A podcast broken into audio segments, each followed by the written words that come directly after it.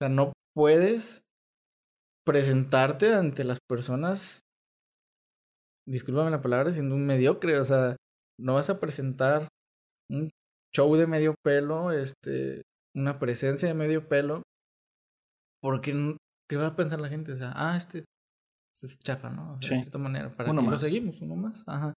Siento que las personas se deben de preparar lo suficientemente bien para dar algo súper padre como espectáculo, que es a lo que nos dedicamos. Entonces aquí en ese momento de frustración, cuando ya sientes que diste el tope, ¿qué sigue? O sea,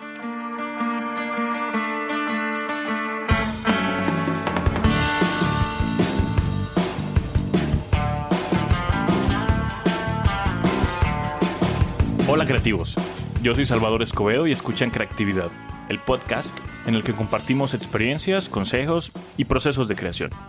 El invitado de hoy es Iván Suba. Iván es músico, baterista y productor musical con años de experiencia en giras internacionales. En este episodio, Iván nos comparte su pasión por la música, que la clave para todo siempre es prepararte y que mientras más alto apuntes para alcanzar tus metas, será mucho más fácil alcanzarlas. Bienvenido Iván, licenciado en Ciencias y Técnicas de la Comunicación. Así es. Músico, productora de audiovisual y musical, fotógrafo, tienes un montón de hobbies. Hago muchas cosas. Ahora creativo. ¿Cómo estás? Pues bien, bien, bien, muy bien, muy feliz de que me hayas invitado. Este, cabe mencionar que es, es más este, honorable. Viniendo de ti específicamente. Gracias, gracias. Con todo el cariño que te tengo, primo, pero. Pues bueno, aquí andamos, ¿eh? Para hablar un poquito de. Platiquemos un poquito para que conozcan cuál es la, la relación. A lo mejor y a la gente ni le interesa, pero es bueno estar en, en contexto. Somos primos, no de sangre, pero sí de, de corazón. corazón. Nuestras familias son, llevan una muy buena relación al punto que, que se consideran parte de una misma. Yo estimo, aprecio y agradezco a tu familia todo lo que ha brindado. Y esa es una de las partes en las que fuiste los primeros que, que pensé en inventar.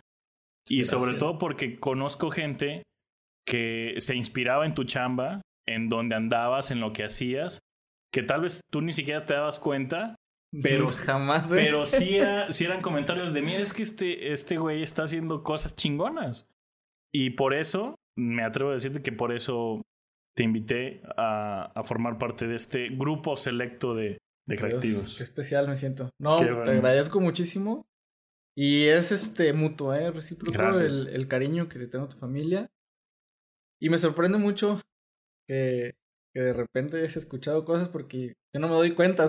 yo solamente ando por la vida. Sí, así pasa. Trabajando y, y ya. Muy bien.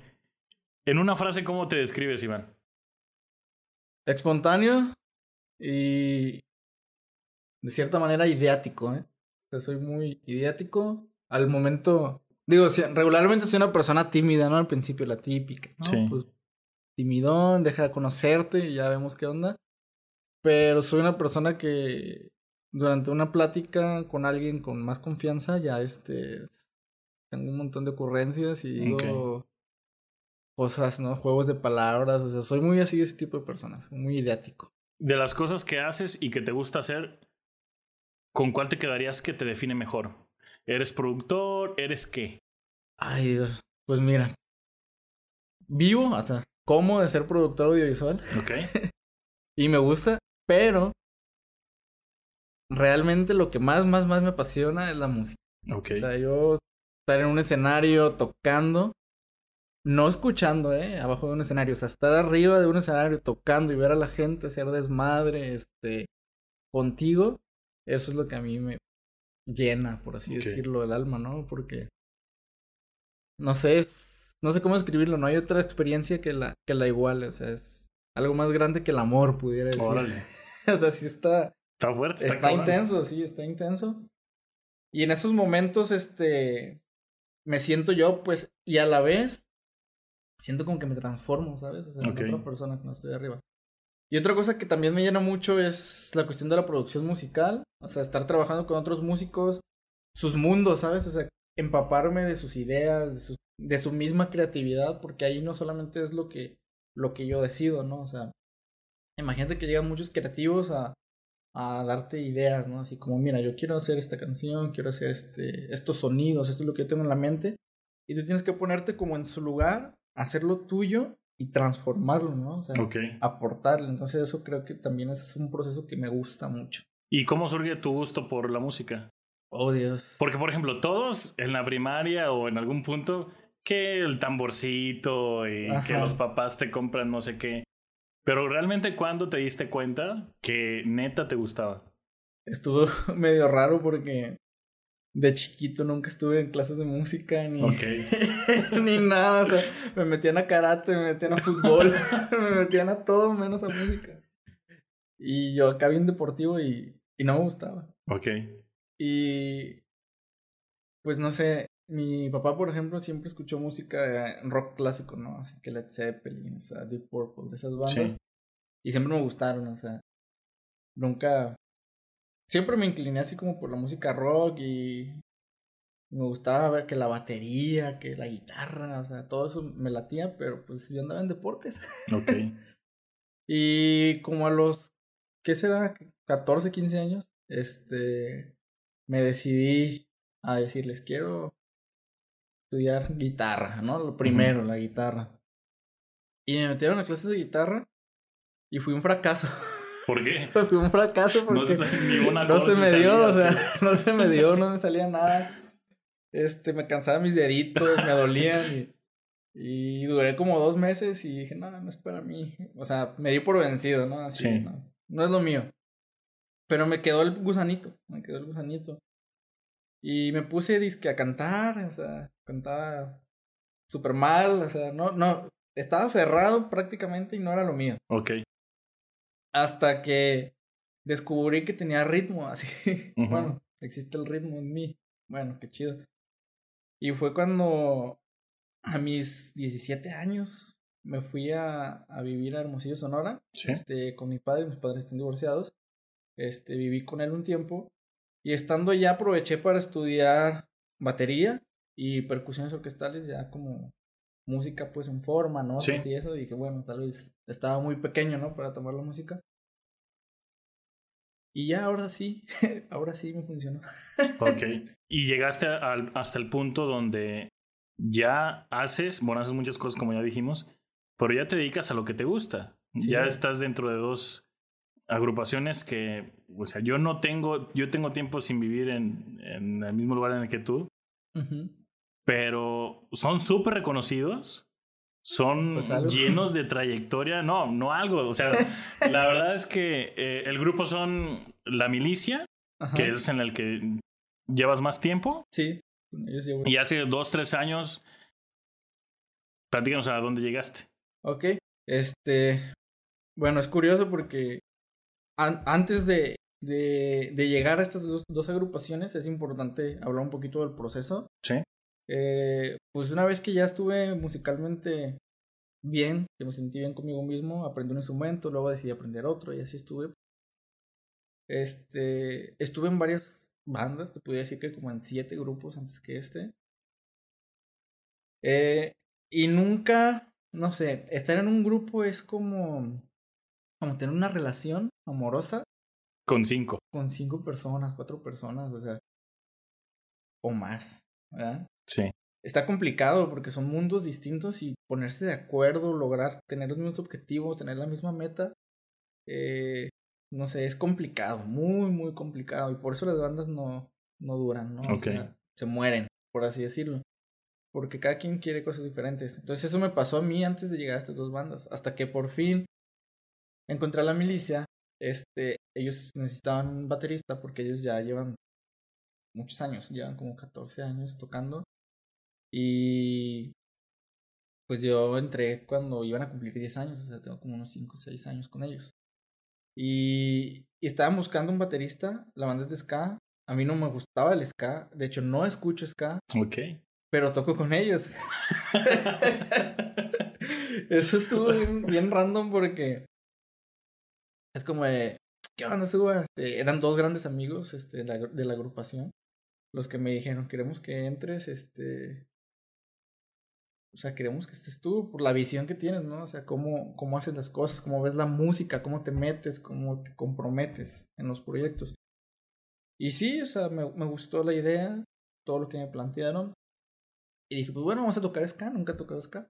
Y al principio fue complicado porque es algo que nunca había hecho, o sea, tocar ese género no lo escuchaba mucho. Y venme aquí ya, después de seis años tocando con ellos, hemos tenido giras en Europa, en todo México. Y, y para mí fue como cumplir un sueño, ¿sabes? O sea, de niño, la frustración de no poder ser músico y quería ser músico. Y este sueño de, ah, quiero viajar por el mundo haciendo música y quiero tocar en diferentes lugares y eso. Y nunca se me cumplió y con mis bandas decía, pues bueno, me voy a resignar. Y ahora con ellos, fíjate, se, se me dio viajar a otro país. Y pues gracias a la vida y, y que se han dado las cosas, pues vienen muchos planes, fíjate, que más giras en, en otros países que se están programando. Lamentablemente ahorita por cuestiones de salud y de lo que está sucediendo en el mundo, tuvimos que posponer una gira en Canadá, por ejemplo. O sea, sí nos ha pegado, nos ha pegado muy duro. Pero bueno, llegué, llegué hasta aquí, ¿no? O sea, hay que seguirle, hay que seguir luchando. Y, y conforme al otro proyecto, con ellos fue algo parecido. Hace como unos tres años entré con ellos. Pero con ellos fue diferente el proceso porque con ellos me, gustaba mucho su música. O sea, yo los escuchaba. Si eras fan. Sí, era, no era como fan. Del ska, por ejemplo. Ajá, ahí sí, era fan de ellos, específicamente de ellos, me gustaban mucho y eran grandes amigos. Se llama Ice of Sheila la, la banda. Y este se quedó sin baterista y me invitaron y fue como qué honor. o sea, claro que sí, sí. Sí, jalo, nos adaptamos, este y jalamos. O sea, es una banda que yo respetaba mucho, admiraba mucho. Eh, igual tiene poquito que se cumplieron los, los 10 años con ellos. Ellos ya, este, entré cuando faltaban unos dos años para cumplir los 10, creo. La verdad es que mi memoria es malísima. Tengo que. Tienen que saber eso de mí. Soy malísimo yo con las fechas y con ese tipo de datos. O sea, yo con trabajo no sé mi cumpleaños y ya. Justo eso yo te quería preguntar. Bueno, no lo de la memoria, pero te quería preguntar, ¿para ti qué significó en cada uno que, como te decía, bandas reconocidas con una trayectoria de tantos güeyes se fijaran en ti? Porque estás de acuerdo que, que hay, hay, hay bastantes, tal vez unos más que otros, pero se fijaron en ti. No sé, no sé qué me ven. La verdad. Pues no sé, tal vez eh, que ya teníamos una amistad. La confianza. Influyó mucho la confianza. El, lo que te menciono de, de los proyectos, o sea, yo la verdad es que mis proyectos los tomo muy en serio. O sea, okay. soy muy metido. Eh, soy una persona que pues, si hay que meterle varo, le mete varo. O sea, si hay que meterle tiempo, le mete tiempo. Comprometido. Estoy comprometido. O sea, yo en, en mi agenda, así por decirlo, semanal, ahorita no porque no ensayamos por cuestiones de salud, pero en mi agenda de manera semanal, mi novia ya sabe, ¿no? Así como de, tal día no te veo porque es día de que estás con la música. Es de mi otra novia. Sí, es de mi otra novia y, ni me digas que si la música o yo, porque ya sabe que... ya sé que voy por la música. Que sale perdiendo. Entonces, este, de cierta manera mi vida la he adaptado a este ritmo, ¿no? O sea, a música, trabajo y un poco de vida social, o sea, pero más estas partes que me han absorbido. Y creo que a lo mejor vieron mucho eso, ¿no? Que, que estoy muy metido en este rollo, que lo disfruto y la verdad es que te puedo decir que cuando toco y hago lo que me gusta me transformo, o sea, neta, yo mismo lo siento, pues, me vuelvo loco, o sea, realmente hago un desmadre. ¿En qué momento, neta, neta, te das cuenta o te diste cuenta que eras bueno en lo que haces? Pues, no sé, yo creo que eso es algo que nunca te das cuenta, ¿no? Es como de, pues hago las cosas y todos las hacen igual, ¿no? O sea, yo, yo lo veo normal y la gente, y siento que la, la, gente es capaz de hacer lo mismo, o sea, no, no siento que sea algo especial, ¿sabes? Lo que hago. Pero sí cuando llegan y me dicen, oye, no manches, te pasaste de lanza y que esto y lo otro, digo, ah, pues bueno. Gracias. me pasé de lanza, gracias. Sí. Este, creo que es en ese momento, ¿no? Y, y no sé, nunca he sido una persona con egos altos como para hacer así, ay, sí, soy, la, soy lo mejor, o esto y lo otro. No, nunca, nunca, nunca me ha gustado ser así, ni, ni aceptar así como, ah, sí, soy, una riata para hacer esto. O sea, soy lo que puedo hacer y, y ya, y me falta mucho por aprender y, siempre digo, hay gente que hace las cosas mucho mejor que tú, o sea, entonces, ¿qué tienes que hacer? Trabajar, trabajar, trabajar, trabajar y mejorar. O sea, siempre. Ese es, es mi ritmo de vida, o sea, no puedo estancarme. Dices, mencionas trabajar, trabajar, trabajar. Socialmente se pensaría que el músico, ¿cómo lo diremos? Se prepara al inicio, forma una trayectoria y se queda en stand-by. Hay un proceso más que digas, bueno, en, en, tu caso, ya estoy a este nivel, ¿le subes o, o te mantienes ahí? Eh, ¿Y cómo? Sobre todo cómo, porque no, por lo menos yo no entendería cómo. Eh, pues, más bien, si hay momentos donde, donde uno siente esa necesidad de saber más, creo que a mí me pasa eso, o sea, yo siempre tengo la necesidad de saber más, de prepararme más, y he tenido momentos de estancamiento que son brutales, ¿no? O sea, caigo en depresión así de, no manches, o sea, ¿por qué no mejoro? ¿Por qué no puedo mejorar? Latigazo. sí, o sea, y es frustrante porque tanta preparación, así es cierto lo que dices, o sea, pues te tienes que preparar primero, o sea, no puedes presentarte ante las personas, discúlpame la palabra, siendo un mediocre, o sea, no vas a presentar un show de medio pelo, este, una presencia de medio pelo, porque ¿Qué va a pensar la gente? O sea, ah, este, este es chafa, ¿no? De cierta manera. ¿Para uno lo seguimos? Uno más. Ajá. Siento que las personas se deben de preparar lo suficientemente bien para dar algo súper padre como espectáculo, que es a lo que nos dedicamos.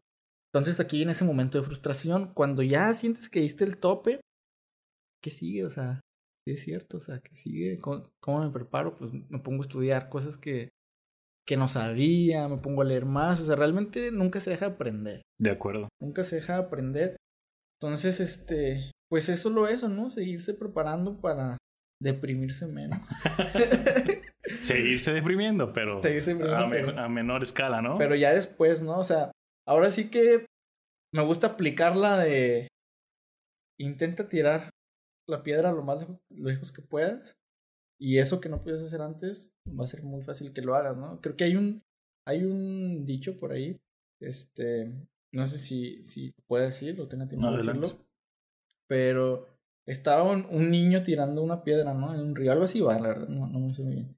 Y no, la, no, no lograba cruzar este, el río, ¿no? La piedra. Y llega un adulto y le dice, oye, pues qué onda.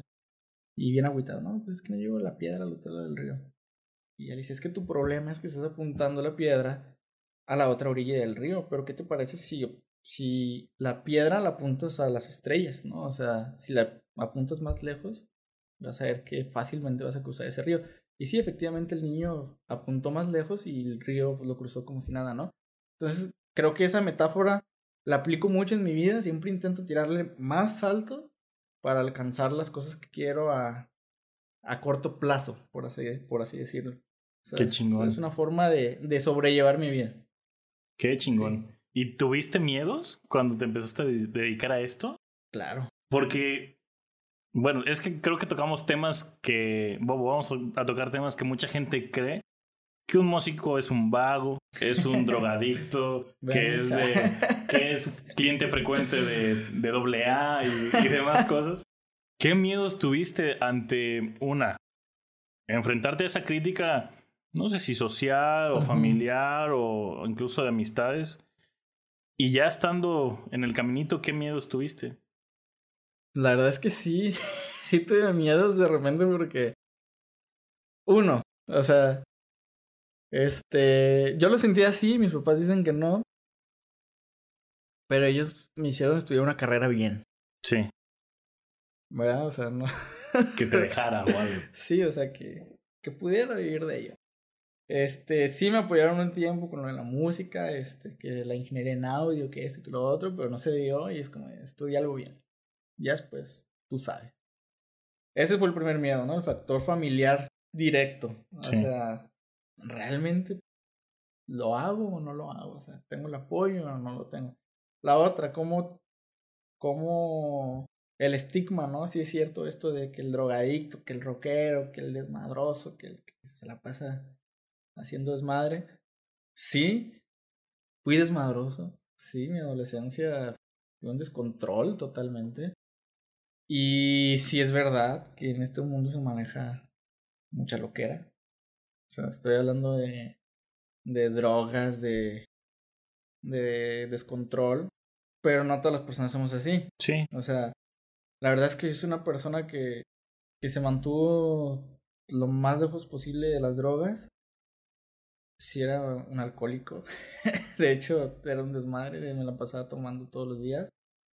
Y en un momento, curiosamente, o sea, aprovechando que estamos hablando también de creatividad, en un momento de mi vida utilizaba mucho el alcohol para ser creativo. Ok. Dependía mucho del alcohol para ser creativo y crear cosas.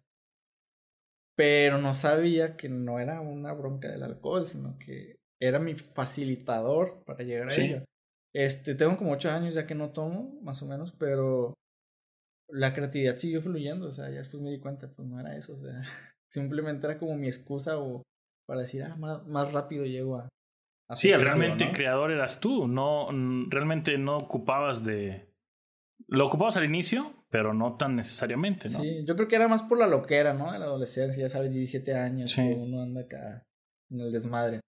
Y, y bueno, sí me he enfrentado, he enfrentado a ese estigma, de cierta manera, em, de que las personas te, te visualizan de una manera, ¿no? O sea, a mí todo, de hecho, hasta la fecha, ¿eh? Todavía me dicen cuando me conocen, oye, pensé que tú eres un locochón, drogadicto, y... Sí. O, me dicen, saca la, saca la mota, y yo así...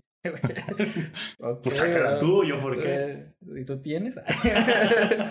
Inclusive hasta un día limpia parabrisas, o sea, de los que están en las esquinas, llegó y me dice, ¿qué onda un gallo, carnal? Y te limpio el vidrio. Y yo así de, güey, Chale. qué pedo, o sea. Esa imagen tienen de mí. Pero bueno, otra cosa que aprendí es que, o sea, si voy a estar en este mundo y voy a ser un rockero y locochón y voy a estar tocando en bandas, pues bueno, mi imagen tiene que ser ad hoc a ello. Eh, esto lo trabajé en, en un diplomado de branding, de hecho, que tuve que hacer branding personal ok. cómo me veo, cómo me expreso, cómo me visto, es parte de mis estudios de comunicación. Y lo he llevado en forma, por así decirlo, pero poco a poco en práctica. No quiere decir que no sea quien soy, o sea, no estoy fingiendo, obviamente soy así me gusta ser, pero cada vez le añado ciertos detalles, ¿no? De mi personalidad que hacen ver, bueno, pues esta persona se dedica a esto, hace esto. Y me ha funcionado porque nunca he tenido problemas en esa cuestión, ¿sabes? Así Ok. Como de que tengan desconfianza de, de que trabajo como creativo, pues. Sí. Tal cual, yo tengo una, una duda. A ver, ¿Tú compones canciones o compones tu parte de... ambas. Ok. O ¿Y cómo es ese proceso? Por ejemplo, cuando creas tú una canción, en primero en cómo inicias, te sientas, agarras papel o escuchas alguna otra rola, ¿cómo es? Fíjate que nunca, nunca escucho música antes de crear. Y tampoco me sé los nombres de artistas ni de músicos reconocidos. Ok. ¿Sientes que te contaminas o cómo está? Un poco, un poco sí. Este, es verdad lo que dicen hoy, todo, todo el día hoy está creado, o sea, solamente es como recrear. Pero siento que me, que cuando me clavo mucho con alguien ya famoso o, o que digo, ah, esta persona me gusta su trabajo, pero me clavo mucho, me estanco en, en eso. Ok. Entonces prefiero como alejar todas las ideas primero de mi cabeza y esperar. Porque no crees que es así como, ah, voy a crear algo ahorita. Así. Ajá. No, no puedo. O sea, si me pongo a inventar a ver qué, pues no me sale nada. Yo necesito esperar. Y en el momento justo así que me llega la inspiración, no manches, me brotan las ideas. O sea, imagínate líneas así en mi Sí, cabeza sí. Con, con sonidos, con música. Y es cuando empiezo a componer. Y no compongo de una manera técnica ni escrita. O sea, gracias a que trabajo la producción musical, sobre la marcha me pongo a grabar, o sea, Órale. yo lo voy grabando y le voy dando forma. En ese momento, o sea, hay días que he comenzado una canción a las 8 de la noche y la termino a las 4 de la mañana, ya grabada, pues. Y digo, órale, ¿cómo llegué a esto? Pero te encierras, procuras estar tú solo. Sí, solo, solo. Sí, no, no me gusta. Ni siquiera tu novia un no, lado, no, nada. No, no me gusta hacer las cosas con gente. O sea, eso me, me desconcentra, me. No, no puedo. Ok. Simplemente no puedo. Cuando estoy con personas, me ha tocado, ¿no? Con mis compañeros que estamos creando. Lo más que llego es sacar mi parte porque lo hacemos en conjunto. Pero no, no se me da forzar el momento, pues. O sea, yo necesito que llegue el momento. No lo puedo forzar. Y tú que estás dentro de agrupaciones, ¿qué tan cabrón es agarrar las ideas de todos para una canción? Y una, a lo mejor y no es así, ¿no? A lo mejor y, y delegan, bueno, tú te encargas de, no sé, se me ocurre, del álbum de la 1 a la 3 o de la 3 o de la 4 así. ¿Cómo es cuando es dentro de, de una agrupación? Fíjate que es complejo, pero padre, porque pasa esto, ¿no? Llega alguien con una idea, ay, tengo una idea, ¿no? Por ejemplo, el guitarrista ya con una idea y toca su parte de guitarra y tú conforme escuches la guitarra, bueno, en mi caso yo me voy imaginando una percusión y cada quien se va imaginando su parte, ¿no? Y se va creando una canción. Ese es un método de composición que sí me gusta porque es como si improvisaras con tus amigos y saliera algo chido. Sí. Y ya le vas dando forma. Agarras una base y cada uno va. Ajá, y eso está muy chingón. De hecho, una de mis bandas viejitas, ese era nuestro método de composición. Vamos a, a echar un jamming, un palomazo. Sí. Y salían cosas bien locas, pero porque los tres estábamos locos, yo creo. y estaba súper padre y siempre nos impresionábamos. Y era la clásica al final. ¿Por qué no grabamos con el celular? Sí. ¿Te acuerdas que tocaste? No. Sí, porque no es lo mismo. Eh, Entras como que en una, en una, se podría decir como atmósfera claro. y te sale ahí, ¿no? te, te llenas. Y aún así, fíjate, de ahí salieron las canciones y estaba muy chida esa banda, ¿eh? Se llama Blanca, por cierto, para que- quien no lo conozca. Este.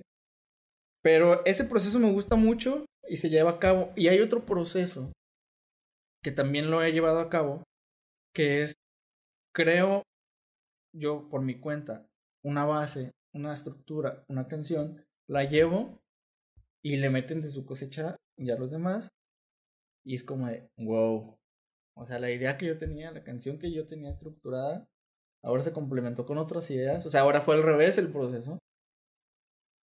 Y quedó chingona, o sea, ni te lo imaginas. ¿Y te importa, te llega a importar que al, a gente no le guste alguna creación tuya? ¿O siempre estás orgulloso de eso? Pues no orgulloso, pero pues me gusta escuchar mis canciones. Ok. ya si a alguien me gusta, pues qué bueno. Y si no, bye. Ajá. Este, y, y regularmente, fíjate que hay, algo bien curioso, soy un poco egoísta, lo, lo admito. He creado mucha música, he grabado muchas canciones, y estoy en mi computadora y nada más las escucho yo. Órale.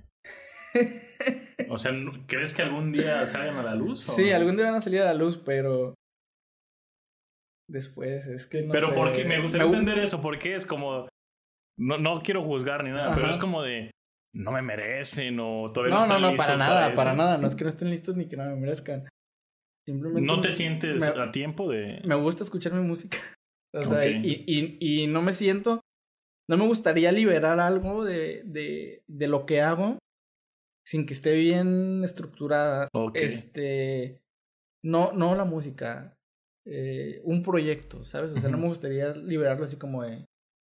Ahí les van un- unas canciones que hice. O sea, no. Me gustaría crear a lo mejor un proyecto personal para esas canciones y, y liberarlas como se deben, como merece, pues, o sea, esa creación, ese hijo. Sí, sí, sí. Es un trabajo específico, un proceso de crecimiento y saber si está listo para ver. Que tú te sientas listo para que vean la luz. Sí, claro. Lo que veo es que, o lo que trato de aterrizar es que hay personas contrarias a lo que tú, lo que tú crees. Porque yo he escuchado que saca, saca, saca, comparte, comparte, comparte, y alguna va a ser la buena. Ajá. Y en tu caso no es tan así. No, no, está al, al revés. Las hago con amor. Ok, está, está muy chingón, ¿eh? Sí, Y, y obviamente hay personas que las han escuchado, pues, por ejemplo, amigos o, o mi novia o, o familiares. Este, mi mamá es el claro ejemplo. Este, ella también es de mis primeras juezas, ¿no? Así, con una canción. Sí, escucha. y ya, qué, qué bonito, Sí, qué bonito, ¿no? Este, y igual con mis amigos, es como de, güey, es te esta canción. Ajá. Y ya, ah, no mames, güey, ¿de quién es, güey? Está bien chida. Y ya, ah, pues de unos vatos, así. ¿De verdad no les llegas a decir, vatos mía? A, a algunos amigos sí les he llegado a decir, güey, hice esta canción, güey, escúchala por favor, güey. Ok. Y sí me dicen así como, güey, no mames, está bien perra. ¿Por qué no la compartes? Y así. pues, sí. Algún día. Ay, ¿por qué no la comparto? sí, después. Muy bien. Este, y no es por desidia, ¿eh? es por. No sé, no me siento listo, ¿sabes? O sea, Sí. creo que ese tipo de canciones tampoco son una gran cosa, pero sí me gustaría compartirlas de manera especial. Ok. De manera especial. Yo tengo una duda existencial sobre tema de conciertos y presentaciones. ¿Qué tanto se preparan? ¿Cuánto tiempo se preparan? Por ejemplo, la presentación es el, el 3 de septiembre. ¿Cuánto tiempo le dan de preparación a ese día de la fecha? No, pues. Yo creo que la preparación es constante porque. Hay pro... Bueno, en mi caso, cada fin de semana ensayo, o sea, cada fin de semana preparamos. Ok. Pero cuando son fechas especiales, preparamos un show especial y si lo preparamos por lo menos un mes o dos meses antes. Sí. O sea, con las bandas con las que toco, afortunadamente no son de esas bandas que tocan cada fin de semana. ¿Por qué? Porque la verdad a mí no me gusta. Siento que se devalora, o sea, el que toque y toque y toque cada fin de semana. Sí. Porque digo, a final de cuentas no somos unas bandas que, que toquen en un bar para comer, o sea, ¿sabes? Sí. O sea, Como para tenemos- tenerlos de fondo. ajá, tenemos nuestras chambas, o sea, nos- nuestros tipos de bandas son para que vayan a escucharnos a nosotros y canten nuestras canciones y les guste. Y a quien les guste, obviamente. Entonces, por respeto a las personas que ya nos siguen, tenemos que preparar un show. O sea, no podemos ir, ah, pues ahí se va, güey, hay que ensayar un día antes y sobres. Y sale, no. Sea, eso siento que no va, no funciona y se nota Ok. se nota, ¿no? O sea, cuando realmente vas a un lugar sin un show preparado, se nota que eres amateur. Ok. Y no está chido, o sea, es como, güey, si están pagando para verte, Te da como mal, respeto, ¿no? cabrón, o sea, toca chingón, o Sí. prepara un show chido. Y ahora estás en un proceso de un estudio de grabación Sí. propio. Es como tu, Por fin. tu más reciente emprendimiento. ¿Qué onda con eso? Ah, es un sueño que se está volviendo realidad. Este, ha ido el proceso un poco más lento de lo que esperaba. Porque, pues dinero, o sea, Sí. lamentablemente este tipo de sueños se necesita dinero y pues el dinero no crece en los árboles, hay que trabajar para, para generarlo. Pero poco a poco, mira, se ha ido avanzando, ya yo espero que este año ya esté concluido el estudio. Y es un sueño que siempre tuve, ¿eh? o sea, tener un estudio de grabación donde pueda que sea como mi santuario, por así Sí. decirlo, de, de la creatividad. ¿Por qué, por De qué la lo consideras creación. como santuario? ¿Hay alguna... ¿Sientes como alguna energía cuando estás dentro de? sí, mira, siento que no específicamente porque sea un estudio de grabación, o sea, siento que se debe tener un lugar donde puedas sentirte con toda la comodidad, donde puedas sentirte tú mismo, donde espiritualmente puedas dejarlo todo ahí, ¿sabes? Entonces, yo siento que esto que se está construyendo, este estudio de grabación, es como, o bueno, va a ser como mi parroquia, por así Sí. decirlo, donde tengo pensado vivírmela y crear lo loco así ahí. o sea, Ok. y, y dicen, o sea, a lo mejor te preguntarás, güey, pero lo puedes hacer en cualquier lugar. Sí, pudiera hacerlo en mi habitación, pudiera hacerlo en la sala, pudiera hacerlo en un parque. Pero siento esa necesidad de tener un lugar, ¿sabes? Así como Sí. de, de este, este es mi sitio, este, es- aquí pertenezco, pues. Ahora. Y creo que es parte de por lo que he trabajado mucho para lograrlo. Afortunadamente he tenido el apoyo de mi familia. Este. Y pues ya estamos a punto de alcanzar ese, ese sueño, ¿no? y en esto, ¿cuál consideras o podrías visualizar que va a ser tu reto creativo en esto? Económico ya sabemos, eh, administrativo podríamos entenderlo, pero el reto creativo, ¿cuál crees que, que, vaya a ser? Bueno, eso yo creo que es algo que apenas lo, lo descubriré, ¿no? Ya que esté, porque no sé qué me puede enfrentar, ¿no? Con este estudio de grabación. Mira, si te soy honesto, ese estudio de grabación no creo que sea para grabar bandas. Como tal. ¿Por qué? Porque ya hablando más técnicamente, en Tepic no hay un mercado para ello. O sea, no hay un mercado para ello. No es algo de lo que yo pueda vivir. Entonces, creativamente no me aferro a que tengo que estar procesando este, ideas para bandas y esto y lo otro. O sea, creo que es, creativamente ese nos va a ser un fuerte. Ok. Pero,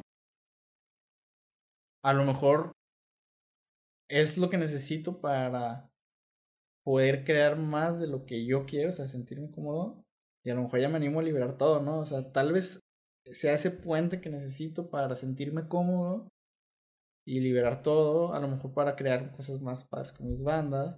Este, no sé, ese, no sé, no sé, creativamente creo que me esperan muchas cosas. Pues qué bueno, ¿no? Pero necesitaría descubrirlo. Otra, otra duda. ¿Cómo se hace un disco? ¿Cómo se hace un disco? Yo la verdad no tengo ni idea. Me queda claro de la canción, pero es como repetir 10 veces el proceso de cada canción. ¿Cómo es? Pues no, no creo que se pueda repetir el proceso. Porque cada canción es un mundo, ¿no? O sea, a final de cuentas, eh, cada canción tiene un mensaje, cada canción comunica algo diferente y se siente diferente. Una canción puede ser triste, una canción puede ser feliz, puede ser este, fusiva, no sé. Entonces no, no puede ser igual el proceso. Sí, cada uno tiene un proceso, imagínate. No lo había considerado hasta ahorita que me preguntas, pero pues yo lo llamo más esencia, ¿no? ok. Más bien hay que encontrarle su esencia a cada canción y pues darle un caminito, ¿no? A cada una. Y pues el proceso para crearlo, bueno, ya hablando más técnicamente en la creación, pues sí, o sea, grabas todo de un jalón. O sea, primero tienes que tener las canciones, y después grabas pues las 10 baterías, las 10 guitarras, los 10 bajos, ya después viene el proceso cansado que es mezclar y acomodar todo, números, cadenas, líneas, este, frecuencias. Y ya le das forma y suena algo bonito, ¿no? Pero en cuestión creativa, sí, creo que cada canción es un mundo, entonces cada disco es un mundo. Lamentablemente, cabe mencionar que hoy en día las personas ya no escuchan discos completos. Sobre todo las mentes jóvenes. Tú sabes que una persona joven, este, una generación nueva, creo que es la generación Z, ¿no? Les dicen. Tiene una capacidad de retención de 5 segundos a 10 segundos aproximadamente. Entonces, si en 5 segundos no los atrapaste, se fue. Entonces, mucho menos van a escuchar un disco de 10 canciones. ¿Qué es lo que sucede ahora? Se trabaja por medio de sencillos, una canción. Que el sencillo lo sacas cada mes. O le das un tiempo de vida, un mes, dos meses. Y si es bueno el sencillo, pues los jóvenes les, va a gustar y lo van a compartir. ¿Y crees que en algún momento regrese el disco, el álbum?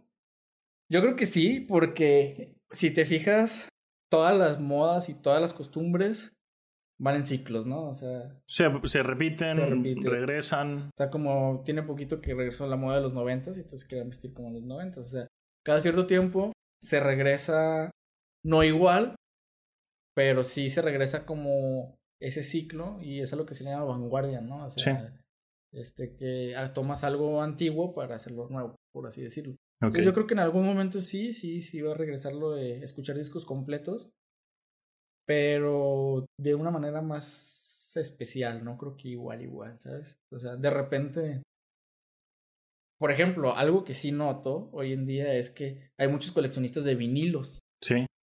Entonces el vinilo es una buena manera de regresar un disco completo. O sea, es como de, bueno, coleccionistas, ahí les va mi disco. Sí.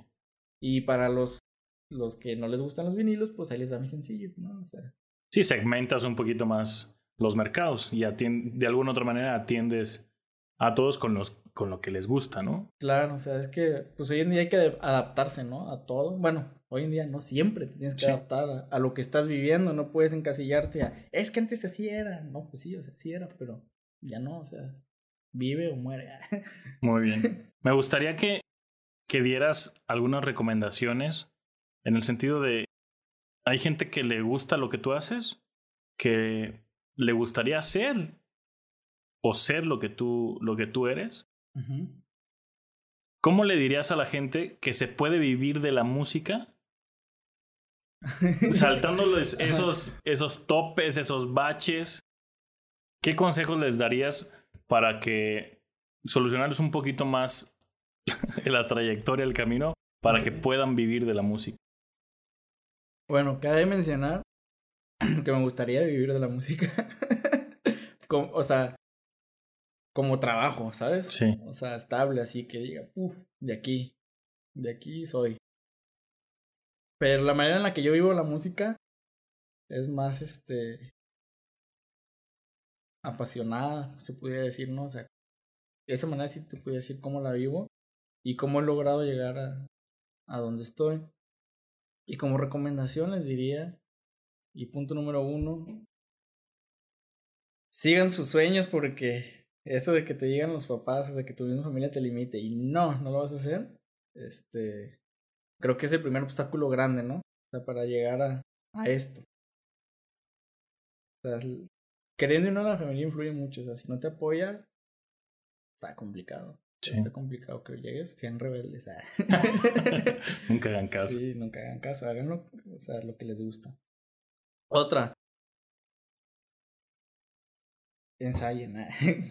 o sea, que los, que los chavos que quieran ser músicos y presentarse en shows súper chidos y, y, y dar un buen espectáculo, o sea, no se la avienten así nada más de, oye, voy empezando a tocar, este, hay que tener un show ya presencial con muchas personas.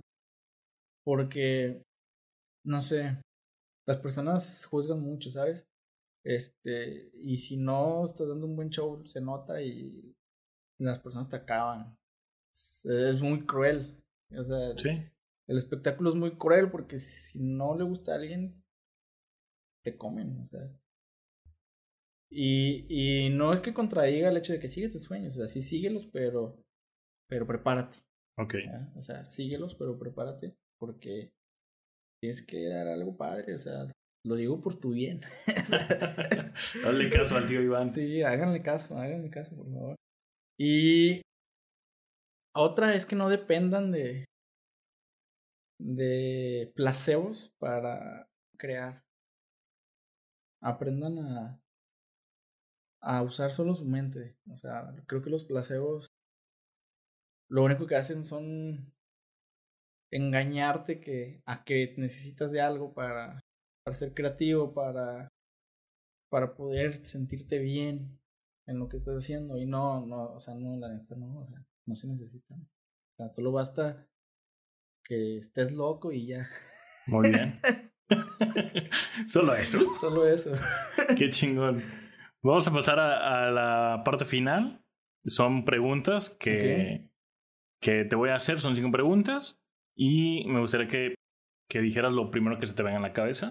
Bien. Puedes, puedes haber, puede haber un momento de silencio, pero que sea lo más honesto posible. ¿Sale?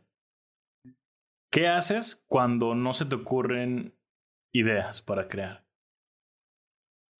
Comer. ¿Ok? Sí, no sé, me, me estreso y todo me lleva a la gordura. a comer. Ya después de comer reflexiono, me pongo en paz y digo, vale, creo que ya algo puedo, algo puedo crear. Ok. Si no hubiera sido lo que eres hoy, ¿qué te hubiera gustado ser? Voy a soñar, voy a sonar como un niño pequeño. Me hubiera gustado ser astronauta. Órale. O sea, para mí el espacio, el universo, todas estas ondas son profundas, ¿eh? Son guau. De hecho, me inspiro mucho de eso. Ok. ¿A quién admiras, Iván? ¿A quién admiro? Pues como persona famosa y eso, la verdad es que te digo que no me, no me clavo mucho, no me clavo mucho con admirar personas. Eh, a la baterista Ginger Baker, en paz descanse, creo que es una de las personas que llegué a admirar. Admiro mucho a mis padres, a mi mamá y a mi, mamá y mi papá. Y ya, ¿sabes? Ok. ¿Cuál es tu mayor error o fracaso? Mi mayor error o fracaso, damn. Creo que. Ay, Dios. He tenido muchos. El que recuerdes. Esta vida está llena de fracasos y de errores, pero de ellas aprende. Creo que el no haberme aferrado a estudiar música con forma y, y, la ingeniería en audio y sonido que quise desde la adolescencia. Y el haberme puesto a estudiar una carrera que fuera normal. Obviamente ahorita pues no me arrepiento, ¿verdad? Porque vivo de ello y todo esto. Sí. Pero sí creo que fue un error que en su momento debí de haber dicho, Nel, esto tengo que hacer. O sea, tenerlos de hacerlo y no lo tuve, entonces ese sería un gran error. Muy bien. Antes de pasar a la última, te agradezco el tiempo, te agradezco todo esto, esta experiencia, compartir. Qué chingón conocerte más y qué chingón que compartas cosas súper interesantes. Y me gustaría saber cuál es el mejor consejo que te han dado? El mejor consejo que me han dado es justamente el que les di hace rato de la piedra. Me lo dio una persona. Ok. Cuando yo estaba en un momento de depresión y frustración. Hablé con él y fue es como de, oye, yo estoy al tope, o sea, yo no puedo más, estaba en una etapa muy complicada de mi vida. Y me dio ese consejo y fue como de, güey, o sea, me cambió la vida. Sí. ese consejo me cambió la vida porque lo aplico en mi vida y, y bueno, es ese. O sea, ya se los di. Muy bien. Perfecto. Me anticipé un poco, discúlpenme. No, te puedo. Pues muchas gracias, Iván. No, pues qué gustazo. Gracias a qué gusto. Fue un honor estar aquí. Muchas gracias, primo, la verdad. Y ay, espero que les funcione de algo, lo que les dije, porque es como te digo, yo a veces siento que no, pues no, no he llegado a tanto, ¿no? Pero pues tal vez a alguien le funcione esto. Vas a ver que sí. Te agradezco muchísimo. No, muchas gracias. Hasta pronto. Hasta aquí el episodio con Iván Suba. Si les gustó tanto como a mí, compártanme qué fue lo que más les gustó de este episodio en Facebook y en Instagram. En los dos me encuentran como Salvador Escobedo. También ahora nos pueden escuchar desde Apple Podcast y les recuerdo que desde YouTube puedes encontrar todos y cada uno de los videos de esta temporada. Yo soy Salvador Escobedo, muchísimas gracias por escuchar y a crear